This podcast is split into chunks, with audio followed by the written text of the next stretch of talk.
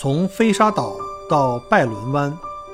从尖峰石镇到贝壳海滩，从巴罗沙谷到沉船海岸，请跟随麦克郭一起，让我带你走入精彩的澳大利亚。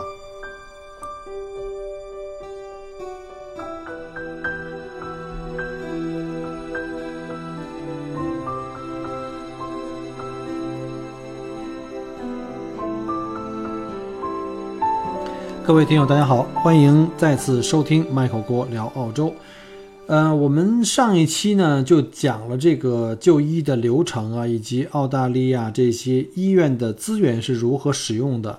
那下面呢，我们就利用今天这个节目来跟大家聊聊，在整个就医过程中，我们对医院里面各个角色的一些感受吧。首先就来讲讲我们啊，我个人对这个澳洲的医生的感受。呃，我接触过的医生啊，从家庭医生到各个领域的专科医生，绝大部分的还是华裔，就是至少是能够有一部分讲华语吧，多一半能讲华语。呃，个别的也有老外，就是我们叫做西人啊，就是就是讲英语的。还有一个泰国的医生啊，还有一次是一个 印度的医生。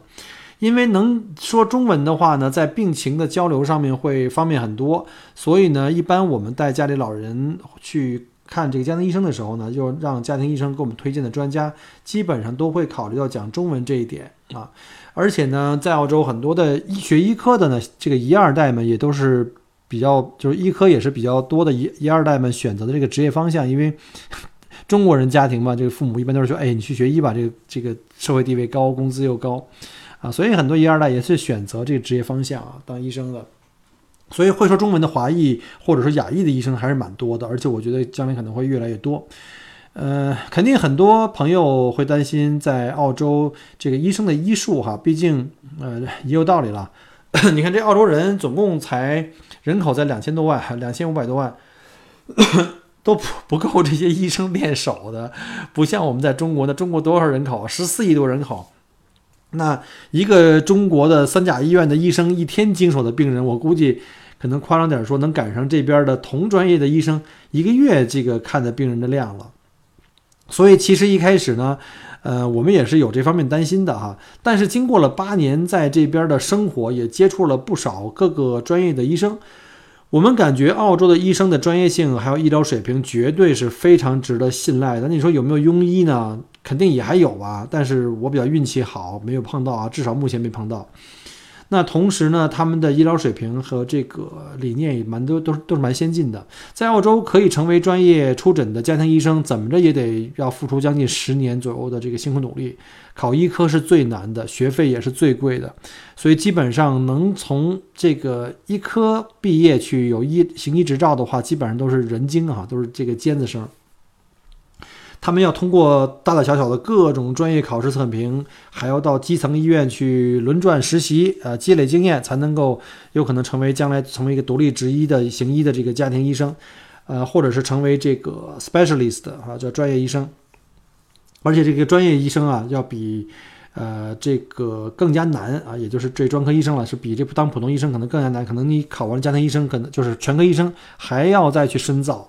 啊，所以呢，你在诊所里面面对的医生，他们本身的医术绝对是值得信赖的。呃，能出现在私立医院里面的医生呢，一般都是专家级的医生了，因为就是私立医院的工资很高。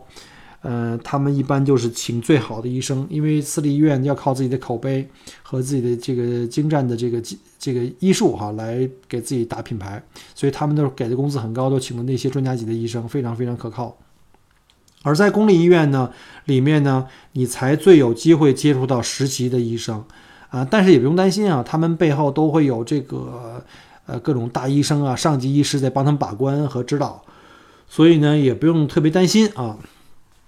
这次我岳父做这个颈椎手术呢，因为他的症状比较严重，我们上期讲过了哈，他的颈椎第三、四、四五和五六节。呃，阶段都很狭窄，这个椎间盘都挤压这个脊髓神经，这算是一个比较大的手术，历时了五个多小时，但手术呢非常成功。这个主刀的医生啊叫杨医生，呃，Doctor Yang 啊，姓杨啊，杨在后面，呃，Family name 在后面。呃，他呢是很小就来到澳洲了，而且他特别巧，他父母是北京人啊，跟我们是老乡，所以他一讲话，我一听，哎呦，这个纯粹的北京腔啊。但是呢，他是在澳洲长大的。然后呢，能觉出来他的中文呢是有一定的这个，呃，就是跟我们还是不太一样的，呃，但是他是从小来这儿的一二代，呃，但是他在这边读书啊，在这边生活，在这边考医生，呃，医术很精湛，而且特别的耐心细致，说话的时候也特别稳。是一个你跟他聊过一段时间，你会觉得这个是一个非常可靠的医生，而事实证明，确实他也是一个非常非常棒的一个医生。我们对他也特别特别感激，全家都对他特别感激。在欧洲，我们也会遇到呃过其他的医生，呃，基本上都会给你一个温文尔雅又可靠又舒适的感觉，让你总感觉到你是在被他们关心着，他们真是从他们的心底是关心你，作为一个患者，从你的角度帮你去想问题，你是被人家在乎的。他会尽力呢，用自己最大的能力去帮助你，这是给你的这个感受。那这种舒服的就医感受，呃，就像当年还有一个特别著名的叫做呃特鲁多医生的这个墓志铭，呃，to cure sometimes，to relieve often To comfort always，就翻译过来就是有时治愈，常常帮助，总是安慰。就治愈这个事情呢，呃，我们也知道这个。可能有的时候也是上帝也是没有回天之力的哈，呃，很多时候患者自己也是知道很多病症是不可能完全治好的，可能需要终生吃药啦，或者只能暂时缓解啦，呃，多理解病人的痛苦，倾听患者的诉说，缓解病人的这个悲观情绪，让病人呢感觉更舒适，其实同样呢也是非常重要的一个治疗手段，呃，也起到了一个非常好的一个帮助作用，总是安慰。才更有可能得到这个患者的信任，可以让病人和这个医生过互相配合来进行治疗。那至于最终的治疗结果，大家也只能是一起尽人事，然后听天命，对吧？因为我们不可能改变很多自然界里的不可逆的一个一个情况。只要我们一起努力，医患呢向最好的这个结果去争取就好了。那讲完这医生呢，我也想讲一下关于澳洲这个医院的人为关怀吧。呃，澳洲的医院里面人文关怀啊，我觉得这个是非常让人暖心的。我记得当年啊，我儿呃我爱人在怀二胎，当时我们想来澳洲想再生个老二嘛。当时在二十周的时候排查出来孩子的这个心脏有一个非常严重的一个心脏畸形，当时我们的心情也特别沉重哈。嗯，你想这种事情，因为是一个概率上的事情，就法鲁氏综合症第四级是最高的，可能是几十万分之一的这种几率。呃，他跟你这个什么没关系，生活习惯啊，我也不喝酒啊，也不抽烟呀，反正蛮蛮蛮正常、蛮健康的一个生活方式的。但是这种东西呢，是几率不好啊，几率虽然是几十万分之一，但是到你身上就百分之百。所以呢，当时我们心情也可想而知啊，非常沉重。嗯，但当时我们的妇产科的专家是另一个医生啊，也叫杨医生啊，他就一直在鼓励我们啊，帮我们嗯度过这段难关，然后同时帮我们预约了最好的。呃，B 超的医生也是这个新生儿，还有就是新生儿的这个呃心脏外科的专家。当时有四五个医生，我们在莫纳什那个医院进行会诊。呃，这些医生在 B 超的这个床旁边进行会诊，但最后的会诊结果呢，还是觉得这个婴儿的这个畸形太严重，孩子出生呢也无法生存。最终呢，他们用了很长时间才，因为他们会对这个。啊，停止终止妊娠的这个决定会特别的谨慎，最终经过了很多轮的这个讨论，他们才给我这个答案。而且呢，我老婆也是病理医生，对吧？她对这个东西从 B 超的结果和这个分分析，她还是有这个比较理性的认识啊。当时我们这杨医生也是因为自己信教的原因啊，很遗憾啊，呃，他是基督教徒，他不能够去进行堕胎做这个堕胎手术，这是基督教。会里面的这个基督教里面非常忌讳的一件事儿，所以他还特别的找了他的一个同学，就原来一个同事啊，是一位就是可能应该是信奉佛教的哈，是一位可以做这个手术的一个泰国的医生，就泰国裔啊，他可能泰国人，然后在澳洲这边行医的啊，在澳洲这边生活的。那医生给我们安排病房的时候，也都特别的注意，帮我们安排了一个当时在这个 Mount Waverly 的一个一个私人医院，就是这个私立医院。然后当时在他们的产科病房里面安排了一个走廊的特别拐角、特别远的一个地方，生怕我们呢能够进出的时候能够轻易看到别人家整个的走廊都是产妇嘛，生出的健康的宝宝的那种，你知道联想到自己的这个经历，可能心情会特别难过。而且呢，每一个轮班的护士，嗯，只要会经过我们门口呢，都会找机会进来坐下来跟我或者是跟我太太进行聊天、安慰和鼓励我们。嗯，在这个孩子引产下来以后呢，我爱人就特别伤心啊，这个大家也能能理解嘛。呃，毕竟女人对自己生下来的孩子还是这个，毕竟身上掉下来肉嘛，总觉得我们都觉得对不起这孩子，都不敢去看那个孩子。医生呢特意跑过来呢开导我爱人，他说，其实没有人呢会后悔最后抱一抱。所有从我们这儿即便做过这个停止妊娠的手术的这些，呃这些孕妇们呢，他们最后再难过，在离开医院的时候，他们没有人曾经后悔过说曾经抱一抱他们的孩子，啊，见见自己已经离去的孩子呢。这个是每个人都会做的事情。说你，你只会后悔将，就当初你如果没有这么做，你可能会特别特别后悔。啊，不好意思啊。呃，当时我看到孩子的时候，是包在一个鹅黄色的小被子里面，躺在一个精致的一个白色小木盒子里面。我们抱着他，当时说实话，呃，哭得稀里哗啦的，尤其是我太太。嗯，到目前为止，我可以讲，我真的我们没有后悔，就当时抱过他。然后也非常感谢这位泰国医生，在出院的时候呢，医院还给我们呃送了这个印有孩子小脚印儿和小手小手印的这个册子。他们在取下来孩子以后做了这个册子，呃，私下里做了这个送给我们。呃，还有很多就是嗯安慰这个失去孩子父母的一些亲戚的话语，呃，让这个母亲呢在心理疏导这个这个过程中起到了很大的作用，甚至还帮我们推荐了一些心理疏导机构的联系方式。呃，我感觉呢，澳洲的医院真的是可以把这个人文关怀啊做到极致。嗯，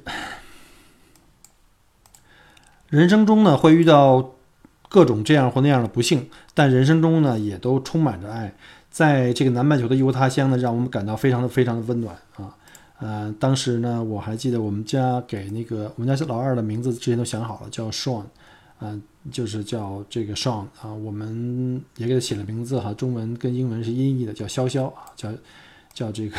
潇嘛，就翻译过来，潇潇。很遗憾啊，We will miss you，爸爸妈妈和哥哥都很爱你。呃，我们再说回来，我岳父这次住院三周的时间，全程的这个医生护士啊，照顾让老人也颇有感触。他说他自己说的啊，他说他在澳大利亚是一个真的是每个人都互相关爱的地方。他说我真是来对地方了。住在医院，因为这个老人家不会说英语，我们又不能这个二十四小时陪护啊。虽然也可以陪，但是这个医院当时没有安排另外一个床，比较紧张。而且他就要做手术，那个那个第一个手术的医院的话呢，他是三人间，我们没有地方放床，没地方有人可以去陪同他，所以只能把他放在医院，自己晚上他自己一个人在在医院。然后医院呢，专门给他准备了一张打印好的、有图标、有中文对照的一个交流卡片，就上面有各种动作的画的图，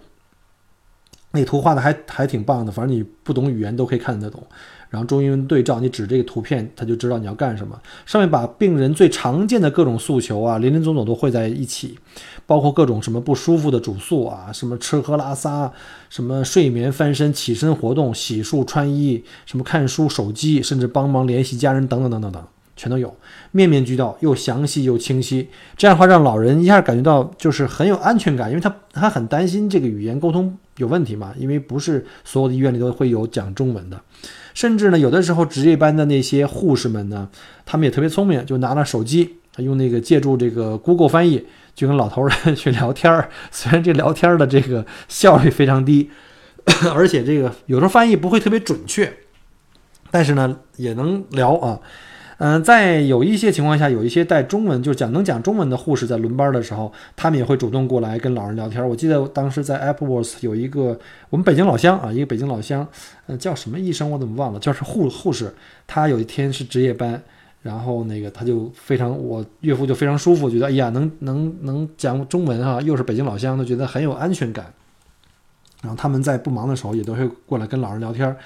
解解闷儿啊什么之类的。结果呢？这个我岳父因为在北京也住过院哈，他两相一对比，就对病人的人文关怀这块儿哈，真的是差距不小。呃，其实中国的医院和医务人员的业务能力都很强，呃，但在人文关怀上呢，我觉得可能有点勉强。当然了，这个我也理解哈，在中国什么状况啊？对中国的这个医院的这个容量和这个病患的这个密度，那在中国呢，关心患者的好医生护士，我相信还是绝大多数的。但是在刚才讲过，这种高强度、超负荷的工作，真的，我觉得就连超人都胜任不了。再加上现在目前让人非常这个泄气的医患关系，多说一句话都不敢说，时时要考虑到自我保护的问题。让你想关怀都没有这个精力跟这个能力表现出来。中国现在这种医疗状态是一个非常复杂的问题啊，群这个医生群体背负了很多制度和政策层面的问题的这个黑锅，这个确实很可悲。所以呢，大家在网络上、舆论上，在这个讨伐呃异口同声讨伐这个所谓这个这个白大褂的时候呢，大家要好好想一想问题的根源在什么地方。因为作为一个医生的这个家属，我其实看的可能会更多一点，感受的可能更多一点。我觉得在目前为止，中国的这个当年的改革开放有几个问题啊，我觉得是比较失败的。一个就是医疗改革，我觉得这民生问题是不可以放到这个推到市场去做一个市场行为的啊。另外一个就是这个教育改革啊，这教育问题我我也不说了啊，反正大家都懂的，再多说了这节目该下架了。有关这个中国和澳洲的两个。呃，这个就是两方面的这个关于治疗疾病方面的对比呢。我还有一个实际的例子哈，这当然了，也还是我岳父，因为老年人嘛，比较容易出状况。我来这么多年澳洲，我就吃过两回发烧药啊，就是被还是被客人传染的。然后呢，这里的药还特管用，我就吃两天就好了。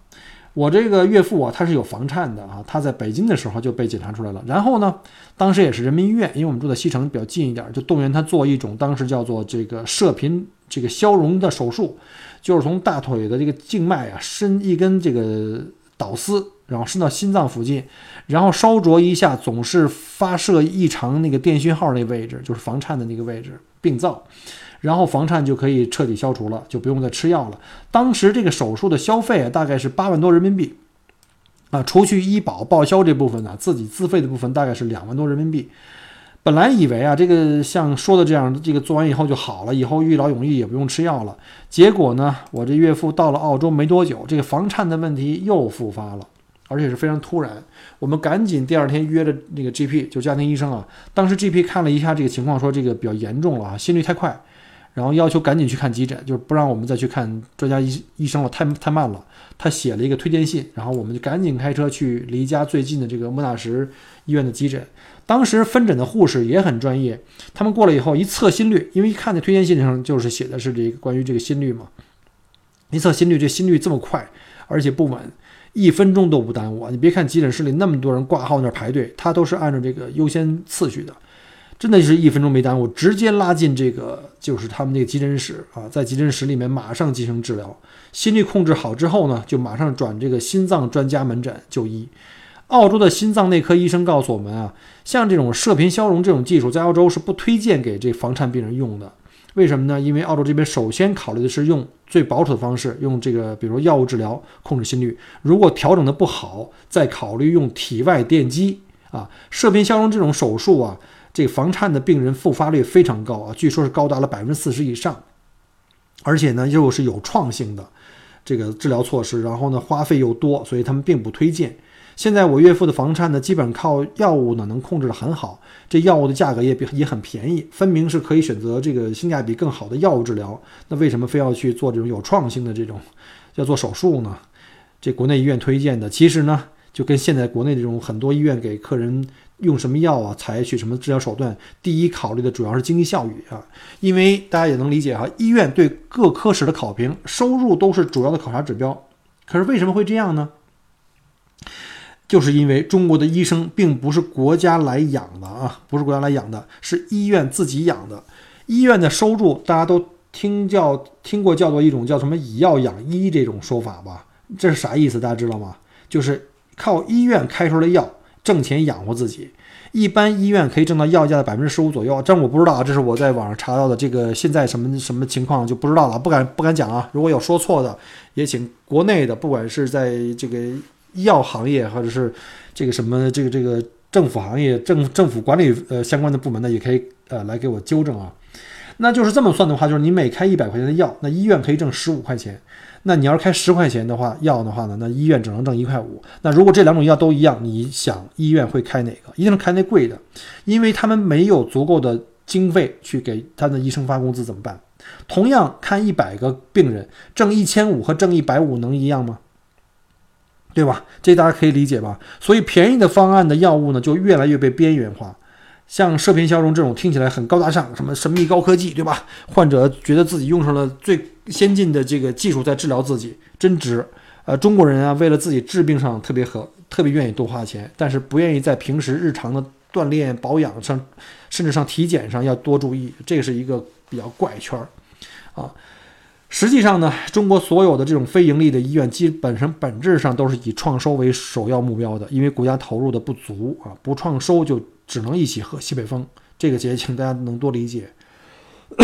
所谓的这个医疗改革，就是让医疗医院变得越来越商业化，而且这种扭曲的这种医患关系越来越畸形。所以呢，也难怪现在的医患关系紧张。那患者已经被坑怕了，能不多个心眼多想想吗？对吗？呃，听说现在国内又在改革了，说提高医生的这个诊疗费啊，降低这个药品的价格。我觉得这个呢可能会有帮助哈。确确实也是，其实医生的经验，你想人家学十几年的经验，在临床又干了十几年，那他们的这个经验跟技术才是你应该最应该去花更多的钱去买到的这个部分，这是最有含金量的。那个药呢，虽然说我们知道药厂也研发也有这什么。那个各种成本了，但实际上中国这么大的人口基数，很多药的成本很快就是能能回收的啊！真心希望国内的医疗环境会越来越好啊啊！呃，在澳洲这边呢，是可以做到真正的做到这个医药分开的啊，医生挣的是诊疗费，妥妥的是高收入，人家收入很高，人只管对症下药，药费多少钱跟人医生半毛钱关系没有，所以一切可以治病救人为主，只选对的就好。患者也不用担心费用，有政府的 Medicare，怕什么呢？你越没钱、越穷的人，越吃救济的人，你你越多低收入，你越不用操心钱多，因为这政府在每一种药上或者这个治疗费上都会给你有一个上限，多了以后全是政府来管了。所以医生呢，只管专心治病，患者只管放心接受治疗。你说这种医患关系能不好吗？对吧？唉，这个这个又说多了啊，扯远了，再回来啊。所以呢。呃，只有在制度跟政策层面做好支撑，才能最终形成良性循环跟正反馈。那全民公费医疗，坦白讲，确实是一项非常巨大的花销，尤其对于中国这种十四亿的国家，哈，十亿人十四亿人口的国家。那澳洲目前的高福利啊，即使用这个高税收的这个这个来维护，那也是很难，这个能覆盖到所有的人，或者说，当随着人口继续增加的时候，能不能继续保持这种？高福利啊也不好说，毕竟资源是很有限的，这人越来越多，所以呢，呃，在近几年，这政府啊非常鼓励大家购买私人保险，有私人保险的病人可以明显的缩短等待时间，这个是非常重要的一条啊，享受更好的医疗条件。你看，像我爱人还有我岳父他们这两次住院都是住的单间儿，私人医院单间儿，就是在术后哈，有独立卫生间。宽敞舒适，一天六顿饭，真的不夸张，一天六顿饭，早中晚三餐，再加上上午茶、下午茶跟宵夜。我记得我老婆在那个 Mount Waverly Private Hospital 去去那个做那个呃重症人身手术的时候，当时我是陪床的，每天晚上他们要给我推来一个沙发床，然后呢，我的在医院里的所有的全套的吃喝，他们也是全包的。哎呀，吃的还是真不错啊，反正我是吃胖了。那这些东西呢？就是所有的住院的和治疗费用，大概呢，Medicare 就是我们的所谓的这个全国全民健保的这种服务呢，政府这个医疗保健制度呢，会负责大概百分之七十到八十的样子，然后保险公司大概负责个百分之二十到二十五。呃，这个私人医疗保险呢，每个月的费用，我们全家应该是我们家三口是三百块钱。然后呢，因为他是按照家庭提供保障嘛，像我岳父岳母他们虽然跟我们一起住，但他们两个算一个家庭，他们俩也要两百多，不到三百吧。所以我们我们一家五口人大概是一个五百多到六百的样子。那老年人的保险啊，只保住院部分的花费。而为了鼓励年轻人也买私人保险，减少这个政府的负担，年轻人的家庭的保险呢，会有一些附加的保障，比如像看牙呀、眼配眼镜啊、什么理疗啊、心理咨询、中医治疗等等等等。因为年轻人不太容易出险嘛，你买了保险老觉得自己亏。你看，像我们这全家这个买的保险，我每年可以有一次配个呃眼镜的这个，我都没有再自己花过钱这么配配眼镜了哈，都基本上都是用保险走了。我觉得国内应该也好好学一下，逐步像这种可以就是政府加上这个私人保险共同来分担的方式，来这个帮大家来解决这个医疗的这个费用问题。好了，刚才讲过了医生和医院，下面我们再讲一下这澳洲的护士啊。呃，在澳洲的护士的工作，坦白讲啊，那是相当辛苦的，负责的工作面工作面呢非常非常广，除了量体温、测血压、打针、输液、发药、给这个伤口换药之类的这种国内的护士也会负责的内容之外，还需要干很多明显在国内啊已经是沦为了护工在干的工作，比如每天帮患者整理床铺啊、换床单。然后给患者洗澡，真的是给患者洗澡啊，都不用我们家属去伸手的。然后帮他们去翻身、大小便呀，这种等等的护理啊，从里到外的。然后另外呢，护士也兼着一部分住院医的这个职责，每天通过对病人的护理啊、检查和问诊，发现症状和一些异常，然后好及时向医生汇报，做出相应的处置。呃，护理呢一直都是这个澳洲比较紧缺的职业，毕竟现在全球老龄化，澳洲也是这样的哈，老年人越来越多。呃，这个医院需要各种的护士，包括包括像这个医院的护士和老年院的护士，这个需求量都在增逐呃逐渐增加。原来我们店里打工的几个店员，呃，好像也有中中国来的，也有这个斯里兰卡、印度其他国家来的，都在读这个护理专业，但是他们的工资也是相当高的。现在他们应该都毕业了哈，都到了这个各个医院啊或养老院做这个工作。在澳洲的护士呢？这个常常帮助，总是安慰，跟他们讲过了。这个座右铭，也是这一点是做的是非常到位的。和国内不少护士姐姐那种横眉冷对相比的话，真的是天长天差地别。这个国内我有很多也有做这个医疗行业的，包括像像做医生和护士的这个。呃，听友们或者是我的朋友们哈，你们别骂我啊！这个我只是说说我的第一感受啊，对吧？嗯，这个必须得说实话啊。当然了，这个在国内的护士姐姐们也很辛苦，我特别理解，值小夜啊什么各种的话都特别特别辛苦。尤其像 ICU 那些，基本上都到了下班点也回不去，这种情况也经常有。所以说，还是一个就是大的环境问题，我们需要一起努力，对吧？把这个从政策方面啊，从这个呃政府方面都要做投入。然后要还要增加这个医院的这个资源和合理的使用这个资源，啊，我还记得，呃，当时我们从那个就是送我岳父在那个 Appleworth Richmond 就在 Richmond 的那个私立医院做那个颈椎手术的时候，他的私立医院那个电梯间，就他们这层的电梯间，呃，病房墙上有一句话特别暖心。当时我拍了个照片，我就当时就站在那儿作为一个病患家属，我觉得特别的感动。他这句话是这么说的。说 people won't remember what you said and did, but they will always remember how you made them feel。他就是说，嗯，可能人们通常记不住你曾经跟他说过的话，跟对他做过的事情，但是他们永远会记得你是让他如何感受到这份温暖。所以呢，我觉得这个这个他们的这个就是口号，我觉得特别让我体会到他们就是这个。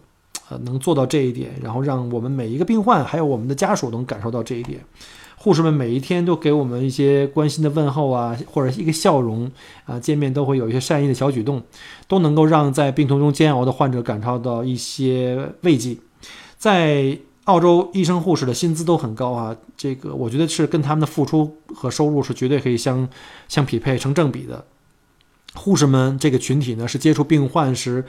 时间最长的一个群体啊，每天除了这个非常高的各种的技术啊、体力劳动之外，每天面对的是各种病患的各种痛苦啊、啊疾病啊、年迈啊、体衰啊，甚至一些负能量。因为不是所有的病人都会控制了自己，在特别痛苦的时候，经常可能会有一些不好的反馈或者是态度。那护士们是这些负能量的范围内的最强的光和热，真的，我特别敬重他们，尤其是在通过这几次呃住院的这种体会。这种工作真的不是一般人能做的。我就跟我自己讲，我说这工资再高，我真的做不了，这种压力太大了。呃，给这个岳父做手术的杨医生啊，呃，他当时我记得是当天早晨，从早晨八点开始就有手术，一天安排了五台手术，从早晨八点一直到晚上九点才离开手术室。呃，当时我们做完手术都回到这个手术室，都都回到自己房间了。然后都休息了，开始他才手术室才下来。下来第一件事呢，还是要走访这些患者，到每一个患者床边呢去查房，在相应的位置再进行一些处理，就把这一天做完所有的手术的人都再走访一遍。那到了周六日，按理说应该休息了吧，也没有手术嘛，他还要专门抽空过来到病房里呢去看我们这些病人。然后做到这样的专家医生，我觉得很少能有属于自己的时间了。那时间和精力都奉献给了自己的患者跟这自己的职业，这一点国内很多的这个大医生也是非常相像的，非常非常辛苦啊。我们还有很多朋友啊，包括像这个翁老师啊，在战斗在这个儿童医院第一线 ICU 的这个翁老师，还有很多像这韩老师啊，原来是也是在这个复兴医院的这个 ICU 的第一线，都是相当相当的辛苦啊，尤其在当年抗抗非典的时候，哎，都让我们特别感动。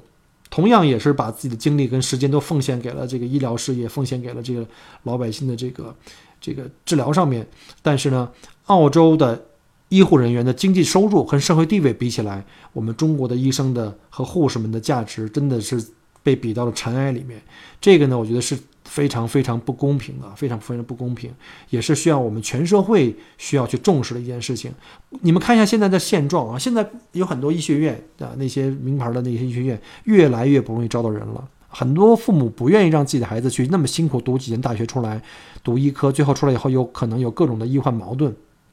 啊，所以呢，这个也是一个非常不好的一个反馈了。这种现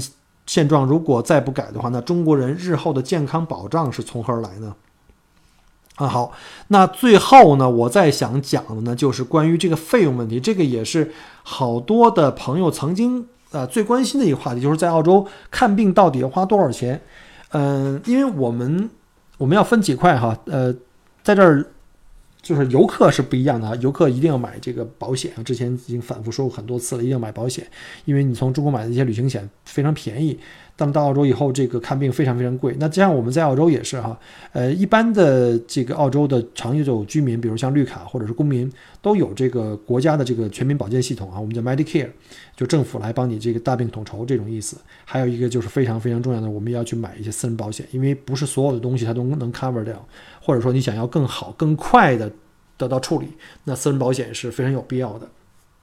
在澳洲呢，看病总体感觉就是小毛病你是得花点钱的，但是呢，越大的毛病反而不需要花太多钱。这方面国内好像正好反过来啊。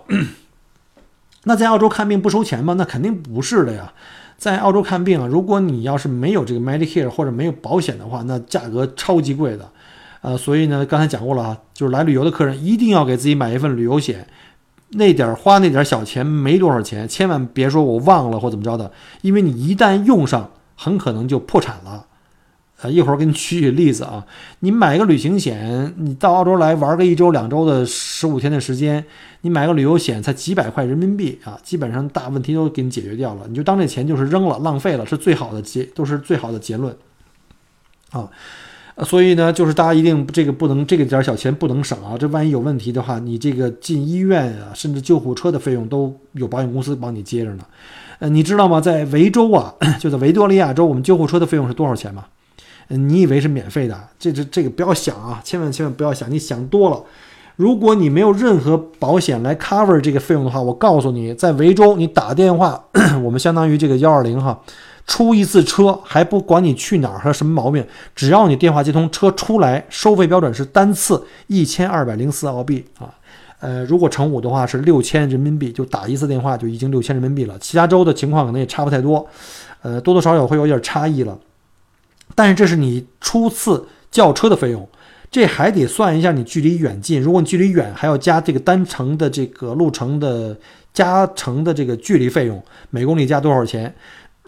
然后呢，还有，如果说你这距离特别远，在偏远地区啊，就好像那年那个大洋路啊，有人在那儿出那个车祸，还有就是有一次有一个被蛇咬了的，这来不及这个医生赶过来，直升机过来的，那就更贵了啊。这个大概啊，一般直升机的救护直升机出场费用是至少是五千澳币左右，大概四千到六千左右吧。然后还有一个还有距离呢啊，还有一个距离你得记住啊，你要是从这个。墨尔本市区出来都到了生活区，到了什么格兰包斯秀这种三四十公里的可能还便宜。你要弄不好跑大洋路那儿去出点什么事儿，那就贵了啊！那单程就得三百公里呢，就还没救你呢，就光叫个救护车或救护直升机就基本上破产了。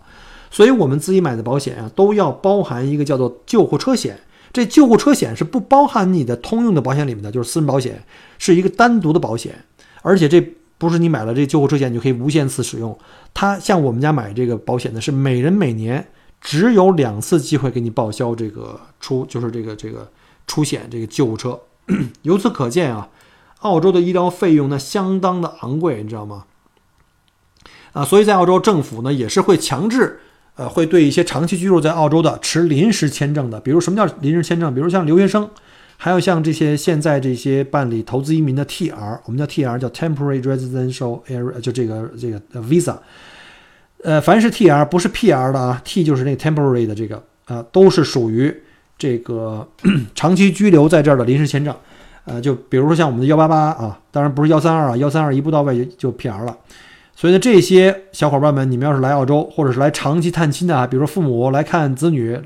来住个一年，一定要买这个这个呃保险，没有保险是不给你签证的啊。所以呢，对于这些呃。没有 Medicare 的，甚至我们在当地有很多这个我们当地的公民或永久居民，即便有 Medicare 的话，如果你想享受到更好的医疗服务，这保险是真的有必要的啊，这个就不用讲了啊。之前有个例子，就是我们这边有一个邻居啊，他请了个月嫂，然后他说刚来澳洲的时候，为了省钱啊，都没买过保险，就没买过这个医疗保险，结果当时这个泌尿系感染，他那个是属于这个怎么讲呢？他没有这个 Med Medicare。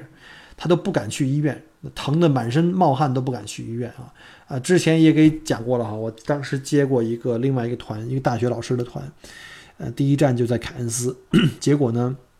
有一个老师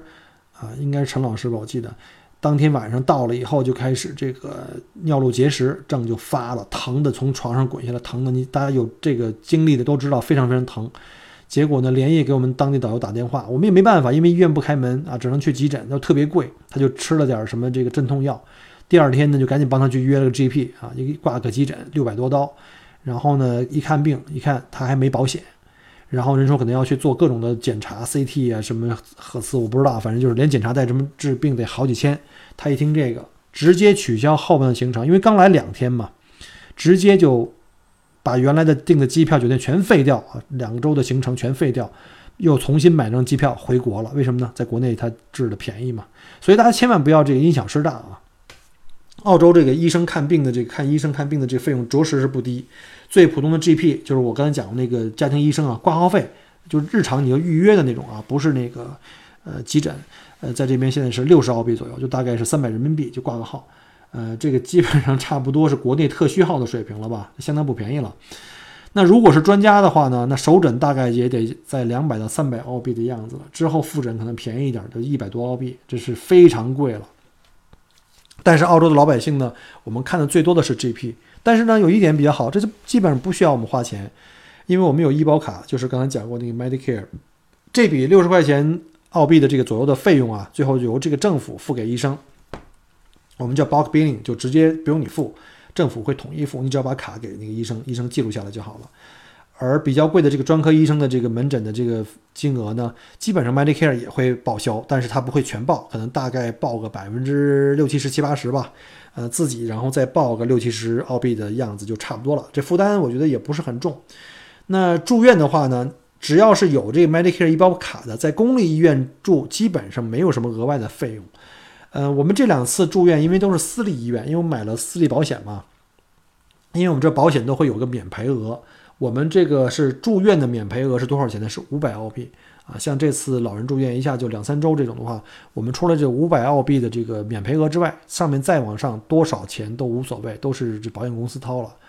如果要是真的让我们自己掏的话，我估计这个我岳父来澳洲这么多年的这个所有的保费都不够。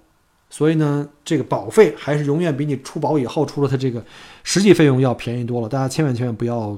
这个图省事儿啊，偷懒或者是用赌的心态。所以我们这个整个这住院的经经历中，就交了一个五百块钱的这么一个呃，这个做手术的时候做了交了五百块钱的一个这个叫 X fee，叫做免赔额这个费用，剩下部分全部由保险公司。就没有其他费什么费用了。那如果你是自费住院的话呢？呃，我也查了一下啊，我们病房当时我记得刚进去的时候，病房观察床位呢，一晚就一千多刀啊，一千多刀啊，一千多澳币，相当于六千到七八千、六七千人民币吧。呃，这还是普通病房，还不能是 ICU 啊，ICU 那边又翻又翻番了，什么像什么手术室的费用、麻醉师的费用更贵啊，后期还有像康复的费用等等等等，这个花钱的地方太多了。所以呢，我岳父这次总共呃这个住院经历啊，从手术到这康复是三周。如果要是全自费，我估计说难听点儿，这离破产真的也不远了。呃，所以呢，就是在这点呢，澳洲我觉得还是比较好，比较人性。越是大病，越不需要你花多少钱。嗯，如果我们在公立医院做这手术啊，估计连那五百的这个免赔额都不用付啊。但是公立医院就是环境稍微的硬件稍微差一点，可能你就不可能是单人间了，就可能要住个三人间、四人间啊。这个我前面也说过了啊，之前我岳父在北京做那个什么叫什么射频消融啊，就是那个小手术，自费就两万多。这个要是这个颈椎手术在国内做，我估计可能花的会更多。行了，这个今天这个话匣子一打开就没搂住啊。从我们从这个医院，上次我们讲的这个就医的这个资源分配啊，还有就医的流程在澳洲。然后今天呢，想利用这机会讲了一下在医院内部它这个各个职位哈、各个岗位的一些我的一些感受，像医生、护士啊，还有包括现在大家最关心的这个费用的问题，就跟大家分享这么多，好吧？呃，希望呢您。仍然能够喜欢这期节目，然后呢，呃，也欢迎您点赞、转发、留言互动。希望我的努力呢，也能够更多的帮助呃准备来澳洲移民的这些朋友们。呃，也跟大家也顺便再道个歉啊，因为今天刚刚在讲这个我老婆住院那段时间，因为想到了当年我的那个小失万，有点失控啊，有点失控，呃，录了三次、四次。中断了几次啊，这个实在不好意思，就这样了，反正也不想再重新改了，嗯，都是真实的感受吧，反正希望大家能够理解，好吧？再次感谢各位收听麦克锅聊澳洲，我们下周再见，拜拜。很荣幸您的收听和关注，如果您喜欢我的节目，请您把它转发分享给您的朋友们，同时也欢迎您线下跟我留言互动，除了喜马拉雅。也欢迎您加我的个人微信，并关注我的旅行服务公众号“墨尔本精品旅行”。我给大家准备了很多关于澳洲旅行的资讯和攻略，请您跟随我一道走入精彩的澳大利亚。